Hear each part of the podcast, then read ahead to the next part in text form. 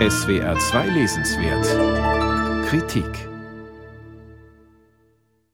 Der Rabbiner Leo Beck war ein führender Repräsentant der organisierten deutsch-jüdischen Gemeinschaft. Während der Zeit des Nationalsozialismus schlug er mehrfach Angebote aus, nach England oder in die Vereinigten Staaten zu emigrieren. Er hielt es für seine Pflicht, der letzte Jude zu sein, der Deutschland verlässt. 1943 wurde er nach Theresienstadt deportiert, überlebte dort aber als privilegierter Repräsentant der jüdischen Gemeinde. Nach 1945 lebte Beck in England. Während andere jüdische Denker, wie etwa Martin Buber, weithin bekannt sind, machte sich Beck zwar als Sprecher seiner Gemeinschaft einen Namen, weniger jedoch als religiöser Denker.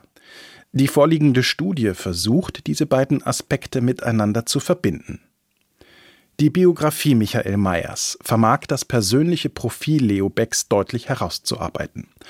Er war ein konservativer, zurückhaltender, nach außen hin höflich auftretender Jude, der von einer tiefen Verehrung des Märtyrertums geprägt war.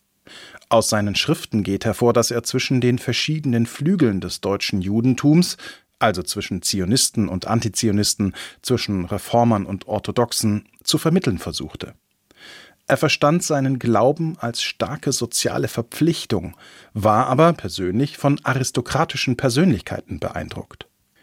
Deutlich wird in der Biografie auch, dass er mit demokratischen Konflikten, durch die die Weimarer Republik gekennzeichnet war, wenig anfangen konnte. Die Demokratie könne nach Becks Ansicht nicht auf Massen gegründet werden, sondern nur auf eine Aristokratie. Als Vermittler zwischen den unterschiedlichen jüdischen Strömungen wurde Leo Beck Präsident der Reichsvertretung der deutschen Juden, als diese der schärfsten nationalsozialistischen Verfolgung ausgesetzt waren. Die moralischen Konflikte, mit denen Leo Beck dabei konfrontiert war, sind offensichtlich. Als die SS Juden deportieren wollte, forderte Beck Studenten seines Rabbinerseminars auf, bei den Vorbereitungen der Deportation mitzuwirken. Leo Becks Begründung lautete, es sei besser, die zu Deportierenden würden von den eigenen Leuten abgeholt als von der SS. Auch informierte er seine jüdischen Glaubensgenossen nicht darüber, was sie im Osten erwartete, obwohl Beck schon früh von den Vergasungen erfahren hatte. In der Biografie kann man sehr deutlich Becks Wandlungen in der Beurteilung des Nationalsozialismus nachverfolgen. Bis 1938 hoffte er noch, die Witzfigur Hitler werde scheitern. Die Unterschiede zu kritischen Theoretikern wie Theodor W. Adorno oder Max Horkheimer, die den Charakter der NS-Diktatur frühzeitig erkannten, werden sehr deutlich. In Konflikt kam Leo Beck mit Recha Freier, einer aus Ostfriesland stammenden Jüdin und Gründerin der Jugend Aliyah, einer Organisation, die die Auswanderung von Jugendlichen nach Palästina organisierte. Sie besorgte 1939 eigenmächtig Ausreisepapiere für politische Häftlinge und befreite sie damit aus dem KZ Sachsenhausen. Aufgrund dessen wurde sie von der Reichsvereinigung der Juden in Deutschland mit Leo Beck an der Spitze aus ihren Ämtern entlassen. Michael A. Meyer stellt sich auf die Seite Becks und bezeichnet Recha Freier als eine zänkische Person.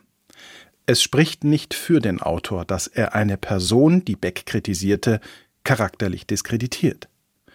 Auch rechnet es Meyer Recher Freier übel an, dass diese sich gewünscht hatte, es möge der Tag kommen, an dem Leo Beck die Heiligenkrone genommen werde. Meyers Buch ist weit davon entfernt, dies auch nur zu versuchen.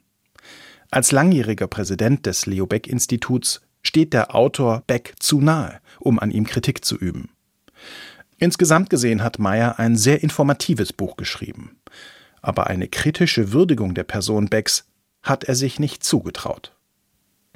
Michael A. Meyer Leo Beck Rabbiner in bedrängter Zeit eine Biografie aus dem Englischen von Rita Seuss CH Beck Verlag 368 Seiten 32 Euro